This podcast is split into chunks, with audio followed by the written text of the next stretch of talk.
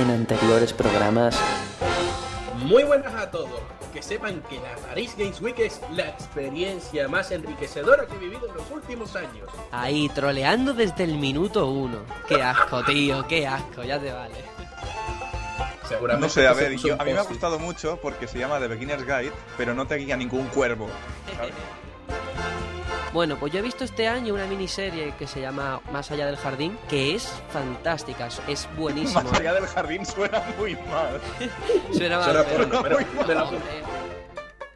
En fin, ¿De qué es? Este el que uso es gratis. Se lo robé a tío en game. vale. Pues nada, dejamos Un saludo esto. a Game. Un saludo a Game desde aquí. Vamos a dejar esto aquí que Hola, empieza, empieza a ponerse muy chungo. Un día de estos te llegará de Nintendo la, la proposición de un príncipe nigeriano, ¿no? Yo qué sé. Ni idea. Pero bueno, Es todo, todo muy absurdo, la verdad. Cuanto más mojados estemos, por así decirlo, más fantasmas aparecerán. Eso suena a porno. no, hombre. Pero mucho, o sea, chinitas mojaditas. Ya, ya. Es que, es que Totalmente. suena a porno. Yo me compré este y jugué 10 minutos o 15 minutos y me di cuenta de que ya estaba cansado. eh, tanto de Pokémon como de Assassin's Creed, tío. Porque nunca está de más criticar a Assassin's Creed. Así que, nada. Yo os digo una cosa, nunca me he comprado una consola de salida y con este tipo de aparatos tampoco lo haría, ¿eh? No, no, yo sí. tampoco. Te, come- te comes todos los bugs y eres el tester Mm. gratis, no, pagando. Que yo me, Yo yo, dejé yo me compré fiarme. hasta, ki, hasta Kinect, o sea, que fíjate. Yo, de- yo dejé de fiarme. O sea, en cuanto salió lo de mm, que podías montar osos, mi primera reacción fue, puede ser Vladimir Putin. Tal cual. Y luego, media hora después o incluso menos, veo todo el Twitter petado de la carátula de Wild y Vladimir Putin sobre el oso. Y dije, es que lo sabía. Porque Tatsumi Kimishima, el presidente de Nintendo, también ha hecho, ha hecho sus Mafia. previsiones. Y él dice... Rodrigo Rato. Por favor, atención. Por favor, yo así no, yo así no puedo hacer un programa, ¿eh? Me voy a marcar un Matías Prat en este momento. Bueno, pero, ¿pero esto qué es? ¿Pero esto qué es? ¿Pero esto qué es? Que no, no, no. no.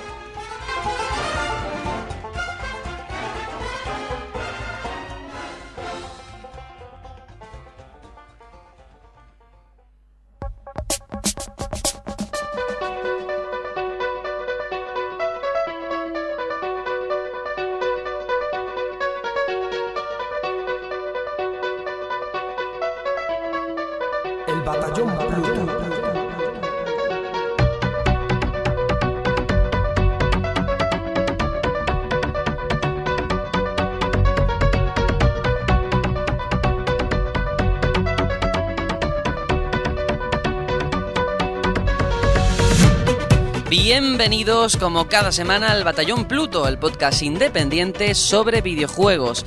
Espero que hoy os quedéis hasta el final, porque nos espera un programa interesante y bastante diferente a lo habitual, en el que, eso sí, por supuesto, vamos a comentar todo lo que ha dado de sí el sector durante estos días.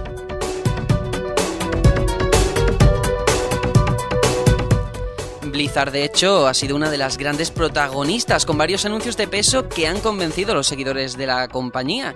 Y aunque luego detallaremos lo que quizás más hype ha despertado, y ya todos sabéis, quiero pararme a mencionar un cambio en la estrategia de la empresa que está incluso por encima de trailers y demás parafernalia habitual.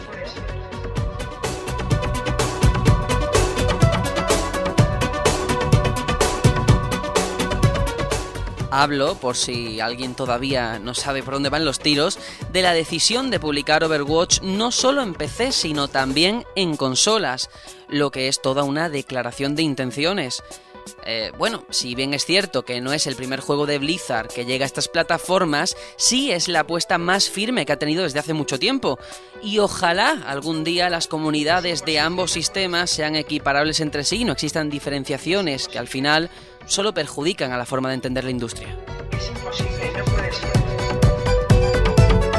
Es imposible.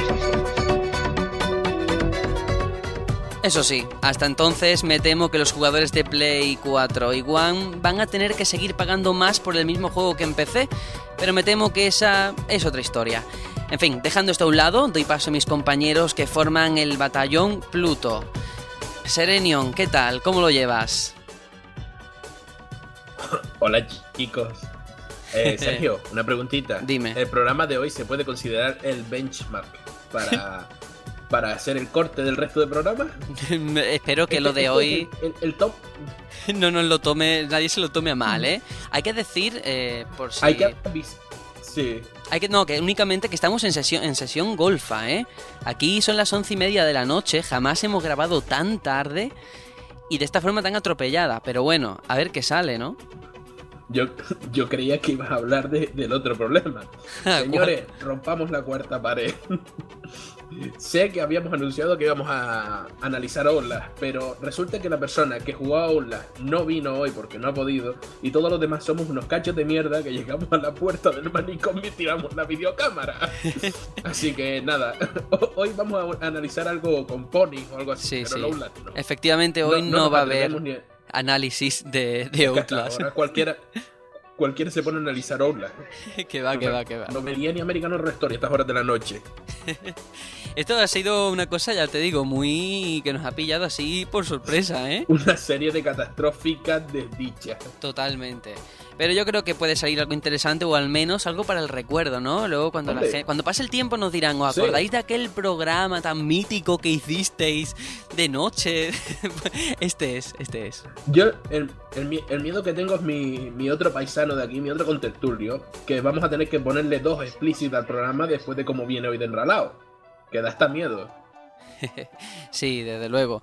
Porque tenemos que saludar también a Tony, otra semana que está con nosotros. ¿Qué tal? Pues muy buenas noches, noches ya 11 y 24 de la noche. Y para los que sea la primera vez que me escuchan en el podcast, eh, hola, soy Tony, mi Twitter es arroba alegredomínguez y no ¡Hala! llevo ropa interior ahora mismo. Jo, jo.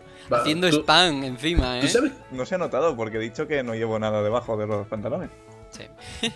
Ah, mira, yo tengo una anécdota de eso. Yo cuando vivía Bueno, en, la zona, bueno. en la zona sur de la isla le puedes preguntar a Sergio que más de una vez grababa pelotas y más de una vez el pobre Sergio se ha comido alguna foto mía en pelotas por ahí en el baño y, Y, y cosas, cosas así. peores, tipo en directo decir, ¿cómo estás, Serenion? Y que diga, estoy aquí en pelota, y en plan, mm, mm, cállate. Hombre, es que está muy cómodo, pero a ver, yo es que he salido de la ducha, no tenía los calzoncillos a mano, me los he dejado en la habitación, digo, pues no, ya no. está. Pero No podemos empezar el programa así, ¿eh? Mi Si problema no- es peor, tío. que- Pero que ya no estamos lorsa. en horario infantil, Es están todos 18. durmiendo. Es que mira, yo, yo tengo tanta lorsa que, que ponerme ropa es un, un poco claustrofóbico, ¿sabes? Los 120 A kilos se ver, van chi- desparramando. chiquillos, la gente que nos está ¿no llevaban escuchando, ropa? la gente que nos está escuchando se va a ir en cuanto empecemos así. No podemos nivel. Es Nada, el nivel. Esto es eh, todo el equipo, somos tres hoy. Eh, Aitor no puede estar con nosotros y Vic, que anteriormente era conocido como Big Boss, ha pasado a ser como el Bigfoot, ¿no? O sea, algo que, que no sabemos dónde está, ni si existe. Pero bueno, eh, aquí defendemos el batallón, los poquitos soldados que quedamos al frente. Falta Weimar. Yo quiero comentar en esta pequeña intervención el tráiler de Warcraft, ¿eh? porque no sé si luego tendremos algún espacio. Vaya, vaya, vaya, ¿eh? vaya maravilla. No sé qué os parece a vosotros. Yo es que soy fan de StarCraft. Yo espero la peli de StarCraft y no la de Warcraft. Joder, pero... Y yo directamente no lo he visto. Qué, qué bien Vaya empezamos. mierda, yo así, y así no puedo tener una conversación ni un debate si todo el mundo me dice que no lo ha visto. No, Hombre, pero... te digo una cosa, el actor de Vikingo tiene siempre la misma cara, no, no la cambia, ¿sabes? No es que sea... Es un Nicky Cage. Pero Nicky Cage. El director, el Duncan Jones, bueno, que por cierto es hijo de David Bowie, eh, hay que seguirle la pista, ¿eh? Porque hizo una película que se llama Moon, que fue la primera que hizo. Vaya peliculón de ciencia ficción. Totalmente recomendable, ¿eh? Hola, soy Sergio Tour, llevo unas gafas más grandes que las de Luis Piedraita y estoy hablando de directores indies que no conocen ni en su casa. Que me la pusieron en la llevan el universidad. apellido del padre. la, la película me la En pusieron. universidad. Claro. En fin, que vamos a dejarlo aquí, ya que te estás metiendo conmigo nada más empezar. ¿Cuántos minutos llevamos? ¿Tres? ¿Cuatro? ¿Cinco? Esto no, no, no, no, así no podemos seguir. Así que vámonos al sumario en el que os vamos a contar todo lo que vamos a tratar en el programa de hoy.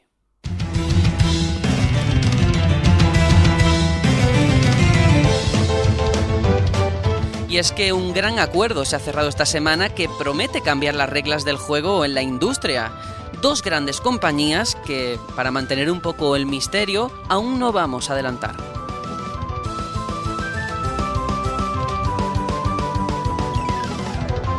Y aunque no me habéis querido dar bola con lo de la película de Warcraft, eh, Duncan Jones, el director de la película, sí que ha dado unas declaraciones muy interesantes que avivan el eterno debate sobre las adaptaciones de videojuegos al cine. Ya veremos de qué se trata.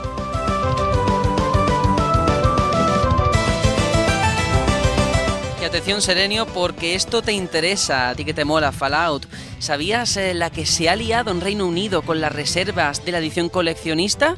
Pues hoy lo vamos a comentar le vamos a dedicar unos minutos junto al resto de noticias.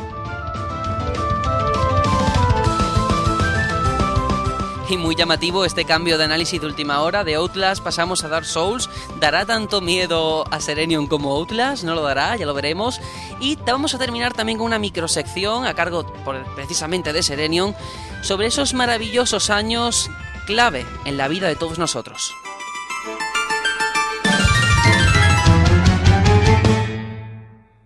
Y como siempre, vamos a hacer la parada en la que estamos jugando.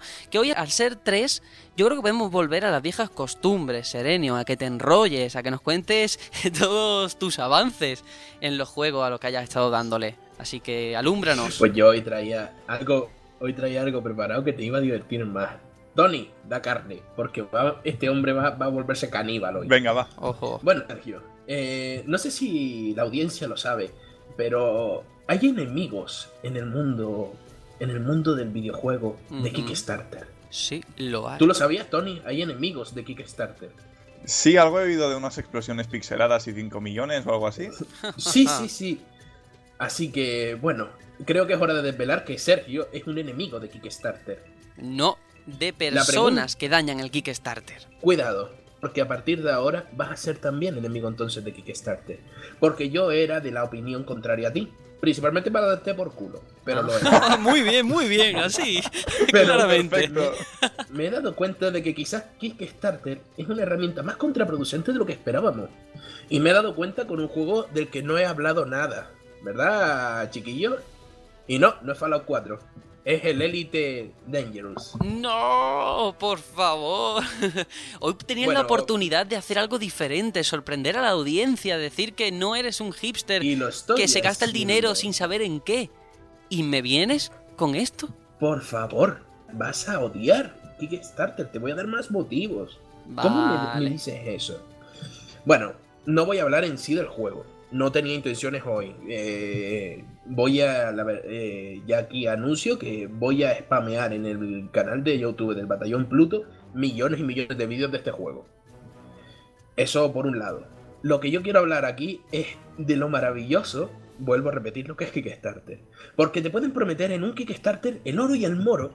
Y después pasarse tu, tu- tu dinero y tus ilusiones por el forro de los huevos. ¿Has visto el bolso ese en forma de testículo? Pues ahí están todas las ilusiones de Kickstarter, tío. Ojo. A ver, Venga, venga. Vuelve a, a tu sitio. bueno, bueno, estamos hablando. Eh, Elite Dangerous es un simulador espacial de esos que me molan tanto a mí, rollo Star Citizen. Que también salió de Kickstarter.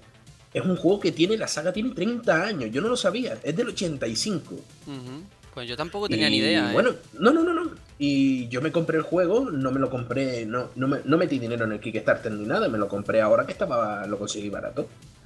Yo, sinceramente, encantado con el juego. Es un simulador espacial de los clásicos, coge la nave, vuela, tiene su sistema diferente.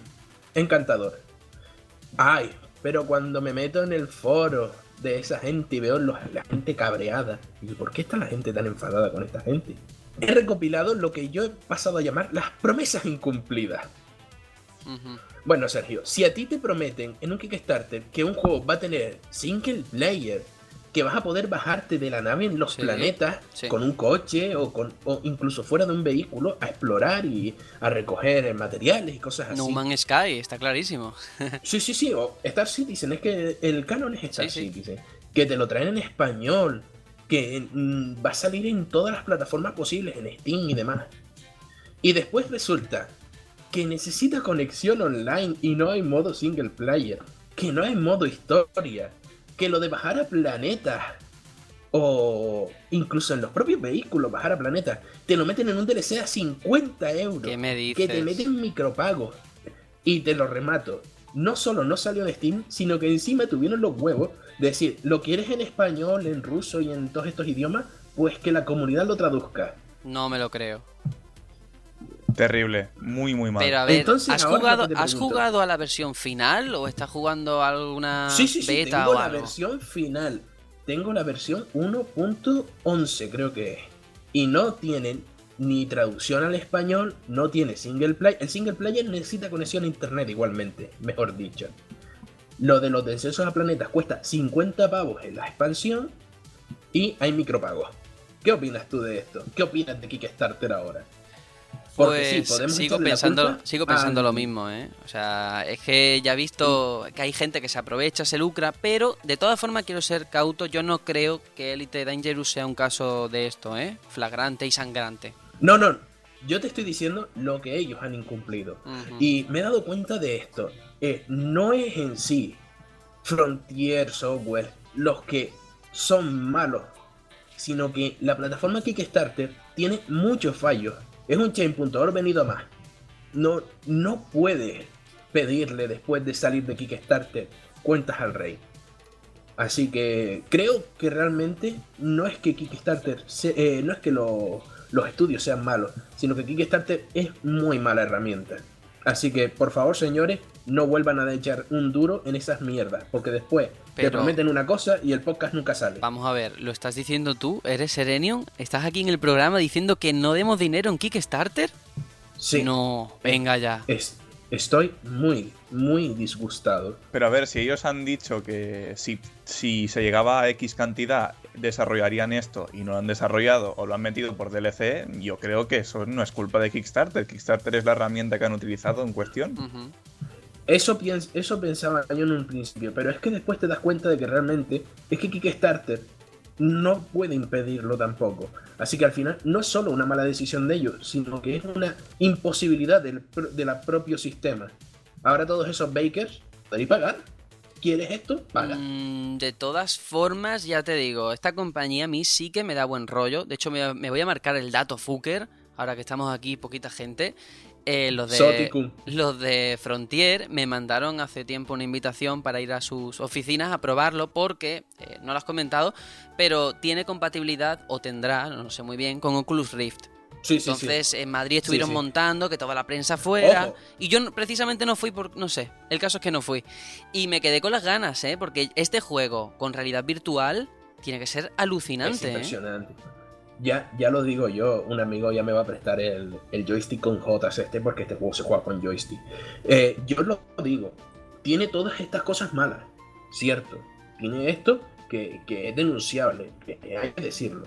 El juego es top 3 y aún no ha salido Star Citizen, pero Star Citizen también está en ese top 3. Este es el hermano pequeño, se podría decir. Y aún así, muy pocos juegos a día de hoy te dan la libertad y la impresión que da este juego. Solo de, de decir otro dato Fuker, que a ti te gusta mucho, Sí, sí. que la Vía Láctea está, eh, está hecha 1-1. Están los 400 mil millones de estrellas que hay en la Vía Láctea, están hechas. Que es 150 mil sistemas los han hecho ellos a mano, con bases y demás. Y el resto es procedu- procedural. Eso es un locurón. Ya hay mucha gente que ha ido al centro de la galaxia y ha vuelto. Hay gente que ha ido al sistema solar. Hay que, por tener cierto, hay que mucho tiempo para libre, al ¿eh? sistema solar. Pero hay que tener mucho tiempo Hay libre. que ser muy fan de esta clase. De todos modos, digo, el juego, genial. Pero lo que ellos hicieron, muy mal. Y Kickstarter, la verdad, cada vez me parece una herramienta más y más ineficiente. No sé qué Así que te decirte. doy más motivos para odiar a Inafune. Yo es que eh, a quien critico es a la gente a la que utiliza mal Kickstarter. Como plataforma es cierto que tiene agujeros que creo que poco a poco están solucionando, ¿eh? Ya tiene un sistema de Más que un queso de políticas y todo, pero mm, sinceramente, Kickstarter creo que se hizo para ayudar a la gente sin el apoyo suficiente, a lo mejor a nivel económico, pero con buenas ideas. Y creo que ahí están la de juegos indies que han salido gracias a Kickstarter. Porque el, No, tú- no, no, el problema de Kickstarter, y yo creo que estamos todos de acuerdo, es que lo que estás comprando, lo que estás pagando por adelantado, son ideas. Es aire. Es algo que no es tangible, Exacto. claro. Entonces ahí siempre te la vas a jugar, pero es parte de- de- de- del negocio al fin y al cabo. Ojo, y es lo que digo. Fuera de Kickstarter, yo ni siquiera me enteré que esto tuvo Kickstarter. Star Citizen, yo sí tengo comprada mi, mi cuenta guapa. Y el juego es impresionante. Pero absolutamente impresionante. Es que es un juego para estar todo el día pulsando Vale, el F12 y, y, el F9. y te digo yo, si algo, si y- algo y sale mal en Star Citizen, que es un proyecto enorme, gigantesco, formado por millones, bueno, por millones, No por muchos módulos. No he visto nunca nada. Vale, pues dime, si eh, el día que está marcada la salida del juego ves que uno de esos módulos no, no sale o no te han dado lo que te prometieron, ¿te vas a pelear o enfadar con ellos? Sabiendo el coste tan grande. No, pues yo no, yo diría, vale. Es que cuando haces una cosa, a lo mejor tú dices, vale, voy a poner mi, proye- mi proyecto en Kickstarter y pones 200 mil dólares, ¿no? Y a lo mejor te llegan 3 millones. Y las cosas se te van de las manos. O sea, yo no estoy justificando al desarrollador que no cumple lo que promete. Ojo, Pero no sé. pero es que no, po- no podemos meter en el mismo saco que a cualquier desarrollador India Cloud Imperium Games. Estamos hablando de una empresa que tiene 300 miembros participando. 300 distintos miembros estudios. haciendo un juego que posiblemente sea de los más grandes que se han hecho en la historia. No, no, tienen 300 miembros en el estudio principal, pero todos Claro. los módulos los están haciendo estudios diferentes. Ese juego es posiblemente lo más ambicioso y lo más loco y lo que más dinero ha recaudado jamás. Es lo que te quiero decir. Pero si algo sale mal, porque puede salir mal. Hay Por muchas cosas ahí en mal. juego. Yo no me lo tomaría tan mal. Y con Elite Dangerous, no sé, yo no he probado el resultado. Pero no veo, no resultado veo es- tanta gente indignada, ¿eh? El resultado yo te digo ya que es de notable alto. y para que veas un puntito así, para que imagínate lo grande que va a ser eh, Star Citizen. Elite Dangerous, el juego entero, me pesa 6 gigas, ¿no? La descarga son 6 gigas. Sí. El módulo de la, del, del garaje y de combate de Star Citizen, que no ha salido nada más, ni la galaxia ni nada, son ya 40 gigas. Va a ser que falta un disco duro ser- solo para el que Madre mía. Sí, sí, sí, sí. Va a ser muy loco, Y, ¿eh? y ojo, es impresionante. Pues eh, ya así también como punto final al, al juego que nos has comentado de Elite Dangerous, hay que decir que tenemos una- un canal de YouTube, el Batallón Pluto, se encuentra fácil, en el que también va subiendo, va subiendo cosas. Y hoy precisamente, el día que estamos grabando, ha subido un vídeo de cómo aparcar la nave de Elite Dangerous. Y es un Ah, poco no, caos, eh, ¿no? ¿O qué? Ese lo tengo, lo subí a mi canal, lo tengo que subir también al canal de Eso, del súbelo, que la gente lo, tendréis. pueda ver. Lo tendréis, Lo prometido. tendréis, Lo tendréis. Me veréis yendo a conducir. Solo digo que nunca había estudiado tanto para jugar un videojuego. Me he visto de tutoriales. De, he, he ido a tutoriales en inglés. He visto gameplays. Es imposible. eh, Solo para aprender a aparcar. Que soy taxista, que, que- que soy un máquina con los coches porque no puedo con la nave. Has vuelto a la tu escuela, sí, sí, sí. Sí, sí, sí. Bueno, vamos a dar paso a Tony a ver qué juego has traído aquí al programa de hoy. Bueno, pues yo he estado con un indie español, existen, por lo que se ve. Y... Bastante. Sí, Sí, sí, sí. No, a ver, es, es la coña. O sea, yo quiero ser uno de ellos, pero a ver si hay suerte. Eh, hablo de Nilumbra, de Beauty Fan Games. eh, bueno, un, un trabajo, a mi parecer, magnífico. Un juego que ojalá durase más. Sí que es verdad que añadieron el modo vacío, que es mucho más difícil. Pero le empecé a jugar y dije, esto no es lo que quiero. Esto, yo quiero más del Nilumbra que he estado jugando. Es una reflexión filosófica de- del nacimiento, de cómo va avanzando todo. También era cómo se sentían los developers en ese momento. Nadie les contrataba. Nadie les, les daba su pues el trabajo que habían que que, que creían que se merecían, ¿no? Porque eran todos estudiantes de un máster. Y nada, pues dijeron, vamos a hacer esto. Y ya os digo, artísticamente, visualmente es espectacular, la banda sonora es mucho mejor que muchos AAA, la jugabilidad me ha encantado, eso de tener que pintar, según qué color, que los colores tienen mucha importancia en los, en los escenarios también, según qué color eh, tiene un efecto u otro, es genial, el juego en sí me, me ha encantado, querría más de esto, pero por desgracia, bueno, el nuevo proyecto que tienen en- entre manos, Mega Magic, es totalmente distinto a esto, pero hey, totalmente recomendado, me costó euro 74 en rebajas de Steam en Halloween. Muy bien. Quien sí, no sí. lo haya jugado, que lo juegue, Sí, sí. es buenísimo. Yo tengo un par de cosas que decir. Eh, Por favor. Yo seguí bastante el desarrollo de Ilumbra porque eh, uno de los que lo desarrollaron era Kevin Sardá, que Un estaba en Arcadia Gamers hace, un hace unos años.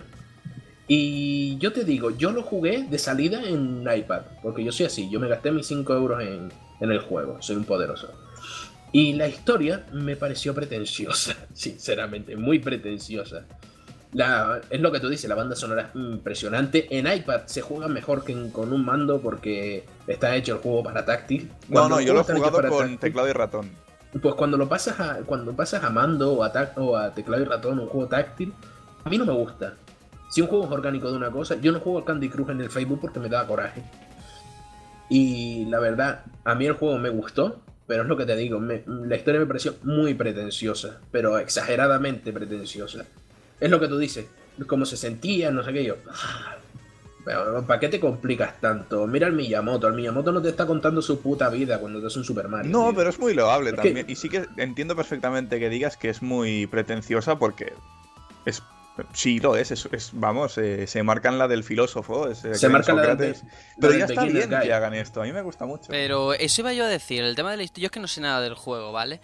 El tema de la historia de que es pretenciosa, pretenciosa en cuanto a qué tipo, rollo de Beginner's Guide, ¿O lo amas Em. o lo odias o qué? No, Eh, no, no, es rollo como que si- se creen filósofos de los que estudian selectividad. Como si coges Ah, Limbo amigo. y le pones detrás un, un, un narrador. Es ser una flipada, sí. Ah, vale, vale. Bueno, ¿y de Y ojo, duración el cómo juego me anda? encantó. Cortito, cortito, pero bueno. lo- Es que- es que quiero más, quiero más de este Es que juego. es eso, quiero es un juego de tablet, tío. Eh, Lo pasas a ordenador y ya el canon es diferente. En tablet a mí me duró un par de días. Eso para mí es una barbaridad. A no ser que sea Candy Crush. bueno, no, pero a ver, me, me encantó. Ojalá hubiese más de este juego. Un Nilumbra 2 sería algo interesante. El modo extra está chulo, pero es que es imposible, tío. Lo, lo hicieron en plan. "Uf, No tenemos tanta cabeza para desarrollar mapeados y. La verdad, no me gustó para nada. Pues Pero- mira, te diré una cosa que dijo Kevin Serda. Creo que fue él quien lo dijo, y respecto a Nilumbra, que fue del modo vacío, que decían algunos, es muy difícil, no sé qué. Y dice, sí, pues hay una señora en Wisconsin, una señora mayor, que se lo ha pasado. Esa señora Hostias. Wisconsin la menciona Sergio a menudo. Cada vez que, cada vez que Sergio quiere hablar de, de un sitio en el campo alejado, dice: Esa persona es de Connecticut o de Wisconsin. Massachusetts. Así que seguramente la misma. La, la señora de Massachusetts fue la que se pasó el juego. Sí, sí, sí, sí. Pues mira, muy interesante, ¿eh? Eh, Me lo tenías que haber dicho cuando eran las ofertas de Halloween, que me pillé el Costume Quest por una miseria también y no me enteré de lo del Nilumbra. Hay que ver, hay que ver. Pues mira, también me he pillado Resident Evil Revelations 2, creo que, que Serenion lo sabe. Joder, creo que se me Y ya la próxima semana sí que lo traeré, ya me lo habré pasado. Vale, pues así como dato Fuker, segunda parte, hay que decir que en el piloto que grabamos, el primer programa, yo hablé, o sea, el primer juego del que hablé de- en el batallón fue de Resident Evil Revelation 2. O sea Y que como, ya veremos, a ver si compartimos impresiones o no. y como dato Fuker diré que la mayor mierda de la que hemos hablado en este programa puede haber sido algún Resident Evil, porque Resident Evil, la saga en sí, es un poco brosa. Eh, no, No estoy, no estoy de acuerdo, no estoy de yo acuerdo. tampoco. Ah, nos No. vamos a pelear ahora. Somos tres. ¿Quieres, quieres pelea? Somos ahora. tres, pero a estas horas Parece- tú no puedes decir parece- que Resident Evil es una saga de mierda. Claro. Es que no. Es Parece buena. que, Capcom, parece que bueno. estamos rellenando, tío. ¿Esto qué es? Bueno, que pues si estamos rellenando, te aguantas. Voy a hablar yo de mi juego y antes de nada, eh, señor Serenion, eh, quien las da, las toma. Yo seré andaluz, pero yo no digo Candy Cruz, como dices tú. Ja. Por Candy supuesto, Crush. que por supuesto digo Candy Crush. Bueno, Podría decir Candy Crush Saga, pero a mí me da asco. Candy dejadme en paz. Yo esta Ponga un semana... Candy Crush con tomate. Esta semana no he, no he podido no he podido jugar mucho, eh, pero siempre tengo cosas así de reserva. Lo iba a comentar semana pasada con el rollo de Halloween, pero da igual porque los juegos son atemporales. Y voy a hablar de Bloodborne, un juegazo, lo digo así, juegazo. Bloodborne. Se me llena la boca. eh, Le- de, Bloodborne. de, de esa maravilla de, de- de diseñador llamado Miyazaki, que lo que estoy viendo es que From Software casi que va juego por año, ¿eh? O sea, nos dio Dark Souls 2 el año pasado, nos da ahora Bloodborne. Mm, Temo que la fórmula se desgaste, pero bueno, lo que es Bloodborne, juego mm, sobresaliente, candidato a GOTY. Yo solamente traigo aquí cremita, ¿eh? The Beginner's Guide, candidato a GOTY. Bloodborne, candidato a GOTY. Yo no lo he jugado, bueno, lo he jugado en casa de un amigo y sin haberlo, sin tenerlo todavía, yo creo que es el GOTI sin, sin más discusión, tal cual lo digo. Sí. Oye, Ser- eh, Tony, una pregunta. ¿Ese amigo tuyo es el de Massachusetts? No, no, no, no, no. Este es de Barcelona, pero con, Bueno. con trascendencia italiana. Anda, dejad que cuente un poquito del juego. Y no me interrumpáis. Háblanos de Bertín Bloodborne, por favor. Venga, os voy a hablar del juego. Lo que más llama la atención, que todo habréis visto desde el tráiler que se enseñó el año pasado en el E3, es esa ambientación gótica, porque se ambienta todo en la ciudad de Yarnam, que es este sitio tan, tan maravilloso, porque gráficamente quizás no es un exponente técnico. Eso se ve, todas las obras de From Software, ninguna es que tú digas, vale, esto es que se ve maravillosamente bien. Pero a nivel artístico es que es precioso, maravilloso. O sea, todos esos edificios tan largos, tan eternos que se ven en la lejanía, que da esa sensación de agobio, todo eso se transmite muy bien. eh, y a nivel de diseños de enemigos, todo. Fantástico, fantástico. Y una cosa muy interesante es que continúa con el sistema de combate o la jugabilidad en general de los Dark Souls, pero sí que se ha pulido más. Yo me he dado cuenta, el tema de ir ahora con el arma de fuego en la otra mano, te cambia muchísimo. Eh, El tema del parry también, que yo ni sabía lo que era, he tenido que aprenderlo jugando a Bloodborne, que es aprovechar esa centésima de segundo del enemigo que se queda así como medio atontado para poder hacer cualquier cosa. Es un juego que, que yo creo que se puede disfrutar por gente que quizás es muy ducha ya a los juegos, a los Souls, y a gente nueva, ¿eh? como yo, porque los Dark Souls, luego hablaremos en el análisis, mi experiencia con la saga, pero te ayuda mucho el tema del multijugador online, y no solamente el asimétrico este, bueno, pues aparte de eso puedes invocar a un cazador y que te ayude. Cuesta la vida encontrar partida, pero cuando la encuentras, el tío que viene casi siempre te salva la vida de una forma maravillosa. Y todavía no me lo he terminado. La lucha contra los jefes son flipantes. El que quiere un reto, que ni multijugador ni hostia, que vaya solo. Y lo va a pasar chungo, ¿eh? Muy chungo. Yo tengo un problema, tío, con, con los juegos de Capcom en general. El, el sistema, el, el sistema de del gameplay me, me cuesta horrores. Pero si este, este juego no es de Capcom, es Eso te iba a decir. El odio con Resident Evil se te ha pegado. Pero No, totalmente. pero vamos, vamos a ver, vamos a ver, me refiero. Es el mismo estilo que suelen tener casi todos estos juegos. Tú te pones a jugar a Monster Hunter y también es lo mismo. Vale, full Mm, lapsus. no, Bueno. no. Ódienme. Bueno, asociación estúpida. Tío, son las 11 de la Bueno, noche. venga, ¿qué, qué quieres decir? ¿Cuál es el problema de la jugabilidad para ti? que me cuestan estos juegos horrores. Con, con Dark Souls me pasó, con Monster Hunter me pasó, con Dragon Dogma me pasó. Y Bloodborne a mí me llama un montón, pero sí que en cuanto empiece a jugar lo dejaré a los 20 minutos y volveré a empezar a las dos semanas y lo volveré a Mm, dejar no a creo, los 20 ¿eh? minutos y me costará horrores arrancar. También te digo, la saga se ha abierto muchísimo al público, no voy a decir casual, pero sí al público normal. Desde los Demon Soul, que eran chunguísimos. sí. eh, el Dark Souls 2, por ejemplo, ya se ve que es muchísimo más casual, entre comillas, ¿no? Las ayudas que, me que te cuesta da. mucho entrar, tío. Pues yo le, daría una, el Dark Souls le 2 daría lo- una Lo oportunidad. empe- lo he empezado 7, 8 veces, no te exagero. Me cuesta, me cuesta arrancar esta clase de juegos. Mira, a mí me gustaría decir dos cosillas. La primera, Serenion, son las 11 para nosotros. Tú estás en Canarias. No Eh, fastidies. tío, son las 11 para mí, son las 12 No, para ti. No, bueno, ahora no, sí, vale. No ahora cambiado, sí. no, no, Vale, no ha pasado pero la hora. Para ti es una hora menos. Tienes menos excusa. Luego, eh, lo que has dicho, Sergio, de que no son grandes portentos gráficos. Sí. Yo recuerdo que la versión de PC de Dark Souls 2 es el- posiblemente el juego mejor optimizado que he visto en mi vida. Sí que es verdad que no es el más bonito. Mm, Ahí... No, ¿en serio no lo crees? Mira, Ni de coña. tú enchufas, para empezar, tú enchufas un mando y nada más que los botones del mando te vienen mal puestos, ¿vale? Es un port, en mi opinión es un port hecho así como con prisas de la versión de consolas. No, Sí, el sí. de Dark Souls 2. El Sí. de Dark Souls 2, ¿eh? Sí, sí. Que a mí me va perfecto. Me va perfectísimo.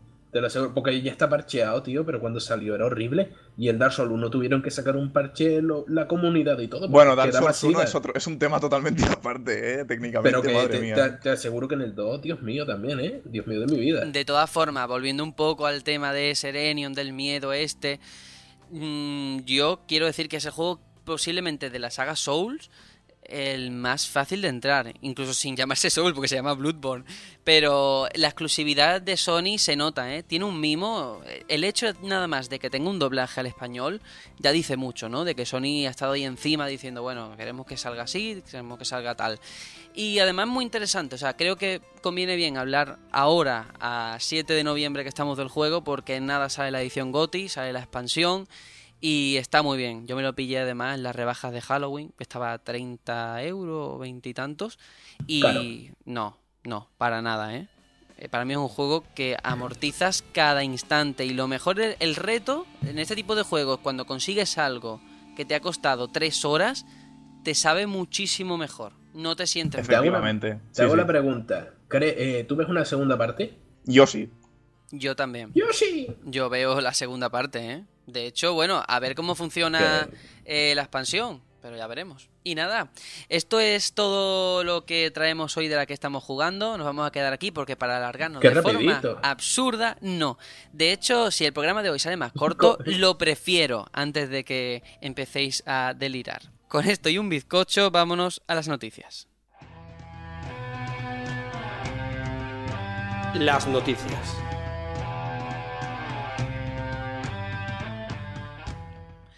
Y la primera, admito que la he metido por un capricho personal, porque a nivel de importancia quizás es una tontería, pero me llama mucho la atención. Y es que en una entrevista No. con Game Informer, el director creativo de Remedy, ha dejado la puerta abierta a un Alan Wake 2. Mm, ¿Jugaremos algún día a la- Alan Wake 2? Le han preguntado. Y Sam Lake ha dicho sí. Que bueno, una respuesta a lo mejor escueta, corta, pero suficiente para, bueno, al menos seguir pendiente del proyecto, ¿no? A mí me hace gracia porque es que fue a analizar Alan Wake y a la semana ya dicen vamos a hacer Alan Wake 2. Esto es una señal del destino, está clarísimo. Por eso hoy hablamos de Dark Souls, porque ya se diga cuando sale Dark Souls 3 de forma oficial y puedan decir la, la edición especial Claro de que 120 euros cuando sale y pueda ir yo al game en pelotas con los 120 euros. Ahí. Quiero ya la edición. Bandai Namco, estamos aquí, escúchanos. Final Fantasy... hoy- Hoy tenemos que hablar de Final Fantasy IX, de Skies of Arcadia para PC y cosas así, ¿eh? Así, a, a nota informativa. eh. Sí Por que favor, hay que volver a los fueros estos y hay que decir que realmente a nivel informativo no es nada, porque no es la primera vez que Remedy ha dicho que, va a que quiere trabajar de cara a una secuela, e incluso se filtró un vídeo ¿eh? con algunas ideas que tenía el estudio para el juego. O sea que no aporta nada, pero está bien que nos lo vayas recordando por lo menos. Yo te digo, Alan Wake sí, pero para que saquen una un Alan Wake rollo eh, la expansión del Alan Wake original, no. Hay que ver lo que quieren hacer con esto. Yo creo que quieren dar la continuación que se merece a Alan Sí. Wake. Es que yo creo que un juego nunca ha necesitado tanto una secuela en cuanto a argumento, porque el, el- es que se dejó más abierto el final. En plan, va a haber un segundo juego y esto es lo que va. Lo necesitamos, sí o sí. Y que digan que lo va a haber simplemente diciendo sí, sí, lo, tal cual. A mí me da mucha ilusión. Sí. Yo estoy de acuerdo. Pues ¿eh? yo sinceramente preferiría que sacaran una serie eh, secuela de Alan Wake. Así, y que la tenga Netflix. No. Todos los No, capítulos no, del no, primer no, día. no, no. Además lo hablamos, para mí la gracia de este juego es la narrativa y no me gustaría que diera esa, ese paso a serie. Lo quiero como juego. Exacto. Como buen juego thriller que no abundan, además. Buenos juegos thriller. Así que que se queda ahí. Y si hay multiplataforma, mejor. Eso ya. Pero bueno. No, PC only, por favor. No, no, no, en todas, hombre. Que esto, esto lo tiene que disfrutar todo el mundo si, si puede. Bueno, y desde aquí también remitimos al programa anterior por si lo queréis escuchar, en el que hacemos el análisis de Alan Wake. Y ya está, de aquí no hay mucho más que comentar. La que para mí ha sido la gran Vamos a la noticia. mejor noticia. Sí, sí, sí, sí, sí, que yo creo que ha pasado un poco desapercibida o de puntilla, no sé por qué. Y es que Activision Blizzard compra a los creadores de Candy Crush por 5.360 millones de euros. El CEO de la compañía King, Ricardo Zacconi, esto es lo que ha dicho al respecto. Dice, somos muy felices por entrar en Activision Blizzard. Desde el año 2003 hemos creado una de las bases de jugadores para teléfonos móviles y Facebook más grandes del mercado. Nuestro talentoso equipo ha creado algunas de las franquicias más exitosas del móvil de los últimos tiempos. En fin, yo creo que no es una noticia baladí, ¿eh? O sea, el tema de que Activision se haga con esta compañía multimillonaria, vaya, vaya, ¿eh? Aquí se avecina algo. Vale, pero. sí, un desplome, porque ¿te has fijado lo que ha pasado con Singa y con Robio? Esto se salvaron porque los compró Activision. Porque Mm, si ya. no, te iba a contar yo a ti dónde acababan. Eh, la- las empresas de móviles se van todas a tomar por saco. Para todas. No, Tarde o eh, temprano. Yo creo que lo hemos comentado muchas veces hablando de Nintendo, sé que no, no quiero entrar ahora en el tema de Nintendo, pero sí el tipo, el tipo de público que no es fiel, que hoy sí que está todo el mundo descargándose Candy Crush y a lo mejor a dos días deja de, de estar de moda y nadie va a comprar Candy Crush 2.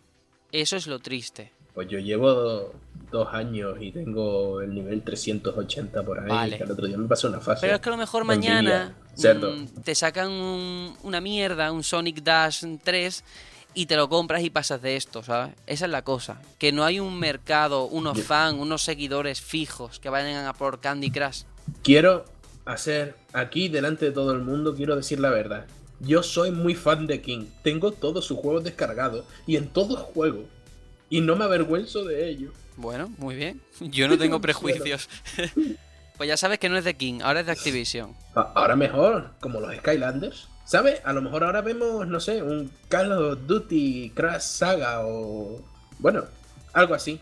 Por cierto, no sé si te has dado cuenta que King tenía los derechos de la palabra saga en el mundo de los videojuegos. Ahora cualquier cosa que diga saga pertenecerá a. Activision. Lo sé. He hecho Sí, varias esto, noticias. esto pasó con The Banner, Banner Saga. y es Y una con- putada. No, no, y pasó con Edge, con la palabra Edge, y Electronic Arts le metió un bofetón al tío que había comprado los derechos de Edge, sacando Mirror's Edge y jodiéndole la vida al chaval. No, y se lió bastante, ¿eh? De hecho, hubo un montón de compañías que sacaron juegos chorras hechos en una hora que se llamara, se llamaba mm, Caramelo Saga, mm, Fulanito Saga, un poco por hacer la puñeta, ¿eh? Por calentarse la cabeza que la compañía tuviera que ir persiguiendo uno por uno, ¿eh? Porque se lió, sí, sí. Pero bueno, King ya ha pasado sí, eh. mejor vida. Ha muerto ya. Realmente es mentira, es- esas no fueron las declaraciones del CEO de King. El CEO de King dijo, soy rico, ja, ja, ja, ja". Y se compró un chalet al lado del de King.com. Sí, y Mojang, el de Minecraft, que tuvo una depresión después, mucho dinero. Sí, sí, lo he leído, Está, sí. Ese está triste, eh. tiene una mansión con una pared de golosinas, pero está triste. Hijo de puta. Bueno, de bueno, bueno. Pero yo le- lo entiendo perfectamente. Ese hombre lo tiene que estar pasando muy, muy mal. Sí, tío, tiene que gastar más cleans de billetes de 10 euros. Pero si solo tienes eso, A no ver, puedes. no hagamos no de esto bien. un sálvame mm, versión videojuegos, ¿vale? La vida de este señor me interesa en el plano profesional y nada más. Lo siento, tengo que cortar. Eh, y vamos a hablar de ese tráiler que ninguno ha visto de Warcraft. No me importa, porque lo que es el tráiler es lo de menos. Yo sí, coño. Vale, Tres pues o cuatro veces. me alegro. El director, Duncan Jones, resulta que lo han entrevistado en una página y ha hecho unas, decla- unas declaraciones muy interesantes sobre las películas de videojuegos. Porque le preguntan, bueno, ¿están malditas o bueno, por qué no terminan de funcionar? Y lo que él ha dicho es, eh, no creo ni en una maldición ni en que estén gafadas. Pienso que puedes hacer una película de lo que sea, siempre y cuando sea una buena historia, con una idea emocionante o un personaje.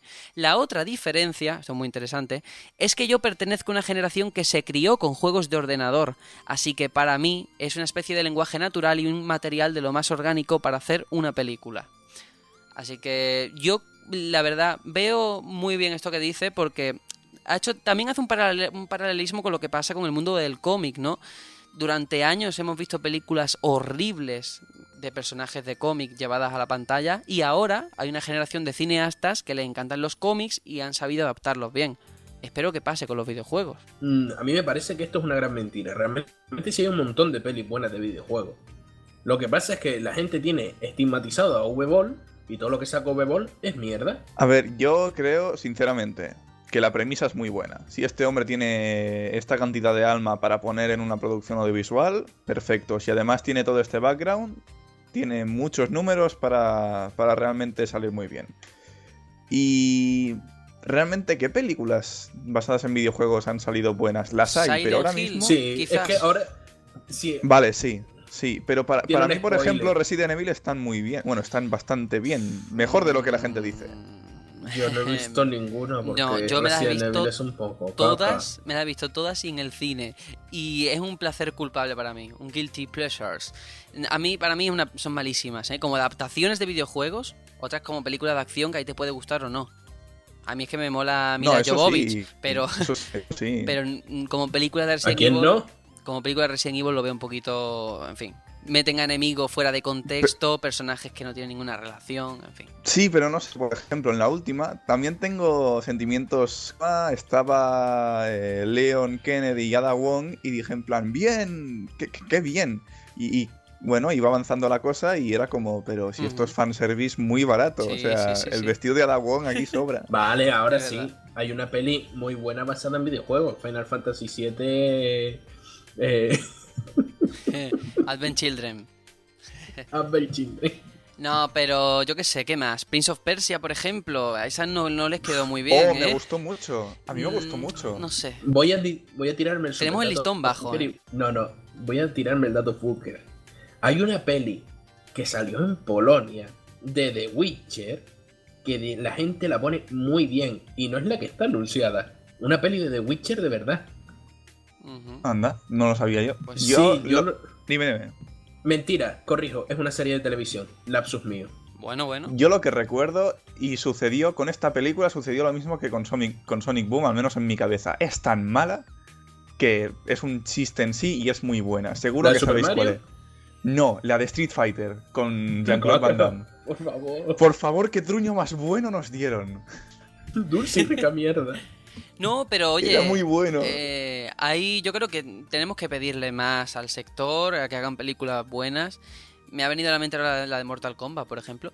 Pero bueno, independientemente de todo esto, Eh, horrible, por favor. bueno, pues nada, nos quedamos aquí. Algún día haremos un debate sobre películas de videojuegos. Si a la gente le interesa, por supuesto. Si no, estamos aquí haciendo los idiotas. Le toca, A esto mí- le toca a Tony, por favor. De todas formas, de todas Porque yo no tengo formas, estómago. de todas formas, han mencionado Serenion, eh, una serie basada en The Witcher, pues la siguiente noticia, que por poco me la revientas, resulta que las aventuras de Gerald de Rivia, que están basadas en las novelas de Andrzej Spakowski, el dios este polaco, Spakowski. Spakowski, bueno, va a tener una nueva, una adaptación cinematográfica a cargo de The Sin Daniel Company, que es la productora de las películas de la momia.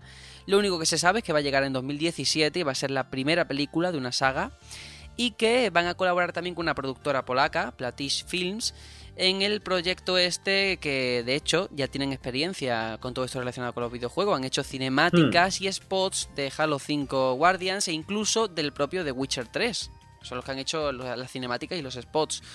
Esto es todo lo Pues que pone en la nota de prensa, no pone nada más. Pero yo tengo fe, ¿eh? Yo tengo Yo fe. también. ¿Y sabes lo, lo que más me emociona de la peli de The Witcher? No es la peli de The Witcher en sí. Es que a lo mejor Bethesda vea que ahí hay filón y te saquen una peli de Elder Scrolls o de Fallout incluso.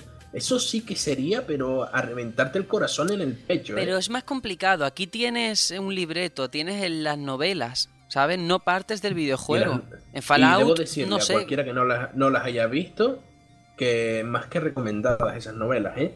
Mm. Sobre todo si te gusta Juego de Tronos, esta sufres también con ellas. Yo la verdad tengo bastante fe en esto porque si lo hacen los de la momia, yo con la momia 2 me lo pasé en grande. Genial, la mejor Es buenísima. de momias que hay. Luego vino el Rey Escorpión y el Emperador Dragón y bueno, se cargaron No, toda la esperanza, pero Yo, yo lo dejé en la segunda. no la segunda es muy buena.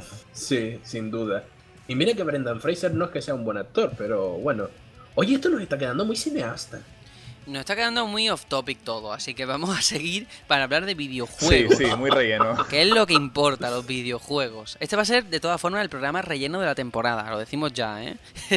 Porque lo estoy Es el, viendo. es el benchmark. Es Sí. el benchmark. Vamos a una que sé que te mola, anda, Serenio.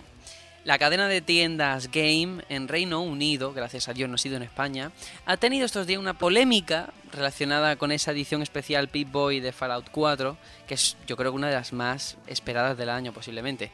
Pues resulta que las tiendas empezaron a cancelar preventas sin previo aviso, lo que provocó lógicamente el cabreo de aquellos que llevaban meses con la reserva asegurada. Es una gran putada. El error, al parecer, era que mm, a los usuarios les decían que no tenía fondos sus cuentas y que, claro, no podían comprar el juego porque no tenían dinero en sus cuentas de- de- del banco. The Game. Es una putada, ¿eh? Ahora sí que parece que se ha arreglado el problema, han renovado las reservas, pero eso sí, el susto se lo han llevado. Aquí no tenemos el mismo problema, problema, pero sí que tengo que admitir que a mí esta noticia me da igual, la he metido porque tengo que hablar de ese Pip Boy que dan con esta edición especial, que es una, es mierda, vaya calidad de mierda de los materiales, ¿eh? Yo te digo que cogemos cinta americana de la negra y nos atamos el iPhone a la, a la, a la mano y es un Pip-Boy de mayor calidad que ponerte esa mierda de si plástico es que, parece tío, de niño de 5 años. Parece un tío. juguete de los que dan en el Happy Meal, ¿en serio? Pero es que, ¿sabes lo que yo pensaba? Que eh, con la edición especial esa te, te daban la aplicación y que la aplicación sería de pago o algo. Pero es que no, la aplicación es gratis, que ya la tengo. Entonces, ¿para qué, ¿para qué quieres eso? Te estás cobrando 100 pavos por un trozo de plástico del chino. Plástico cutre, además, color así marrón caca. Feo. Horrible, muy mal. No me mola Ah, nada. Te digo que he visto por ahí eh, cosplayers haciéndose los Pip Boy de infinita mayor calidad que la mierda que, pues, que están vendiendo. Pero yo ya aprendí la lección hace mucho tiempo con, la- con las ediciones coleccionistas de este palo. Eh, todo esto son timoratos normalmente. ¿Y qué son? ¿150 pavos? No sé si son 150 o 100, 130. pero 120 en por ahí. 130, 120, sí, 130. vale. sigue siendo un puto timo. Eh, Me me estás parece cobrando- Sí, increíble. es el trozo de plástico más caro de la historia. Sí. Joder, es que, que va, feísimo. Pero han jugado yo, con la a ver, gente. yo no soy fan de Fallout. Yo no soy fan de Fallout, pero en- si lo fuese y fuese fan acérrimo, vamos, estaría enamorado de eso. Aunque los materiales fuesen lo que son, yo estaría enamorado. Pero sí, los materiales son lo que son. Sí. Tony, te lo aseguro, no hay, y me lleno la boca diciéndolo, mayor fan de Fallout que yo, que he jugado hasta los Fallout antiguos, que son mierda. A día de hoy son mierda, en su época no lo fueron. Y yo no me compro este trozo de plástico, porque el dinero me duele. Yo no doy mis chapas de Nuca-Cola por esta mierda. A ver, sí, yo, yo entiendo que toda la gente que ha estado esperando tanto tiempo puede ser que el factor este, ¿no? De la espera le juegue una mala pasada. A mí mismo, por ejemplo, me sacas tú ahora una edición especial coleccionista de Final Fantasy XV con un muñequito de Noctis y a lo mejor me lo compro y es una mierda, ¿vale? Pero tiene que ser muy fan, fan y fan tonto. O sea, con perdón de la gente que nos esté escuchando y se haya pillado la reserva, ¿eh? Fan rico. Vale.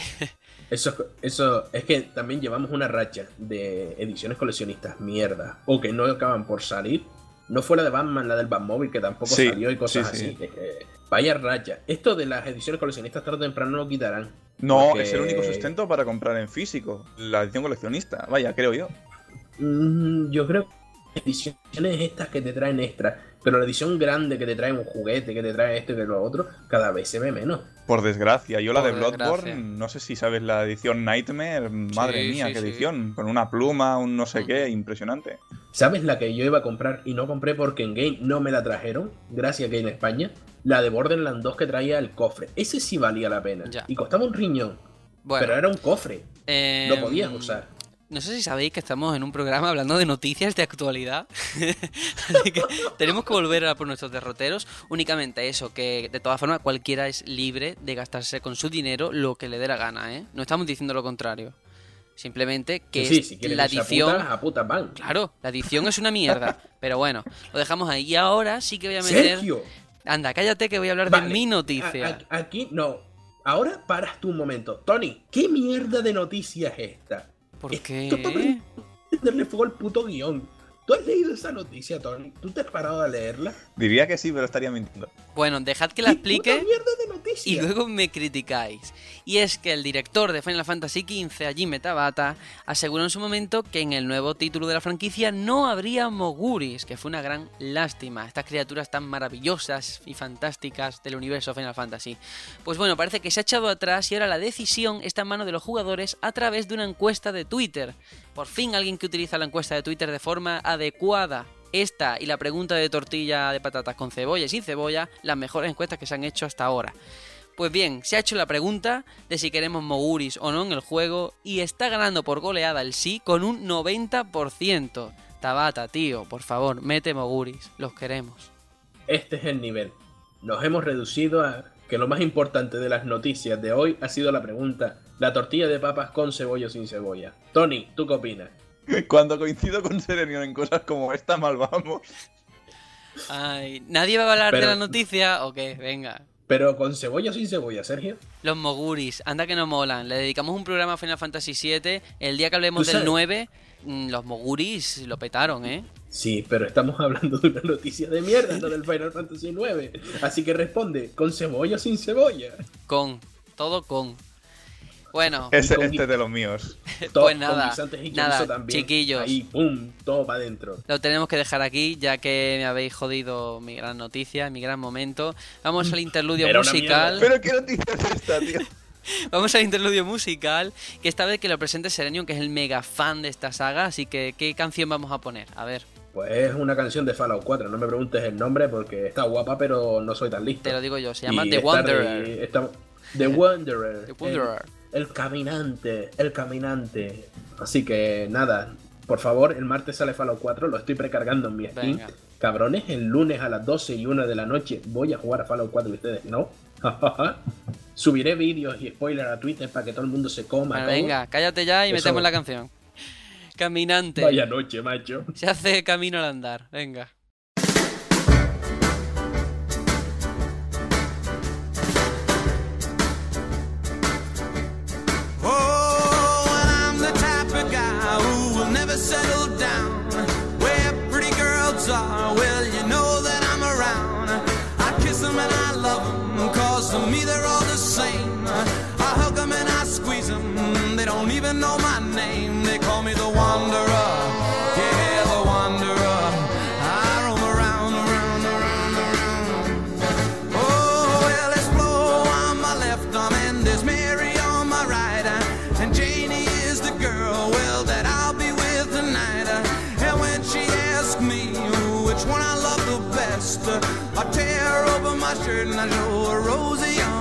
cause I'm a wanderer.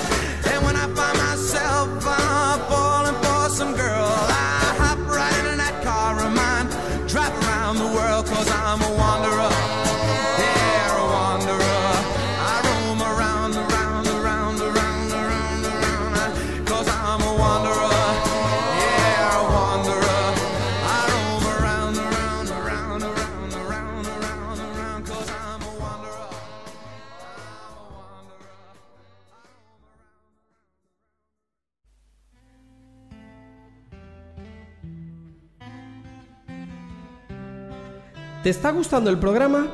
Puedes seguirnos cada semana en iBox, iTunes y en nuestra web elbatallonpluto.com.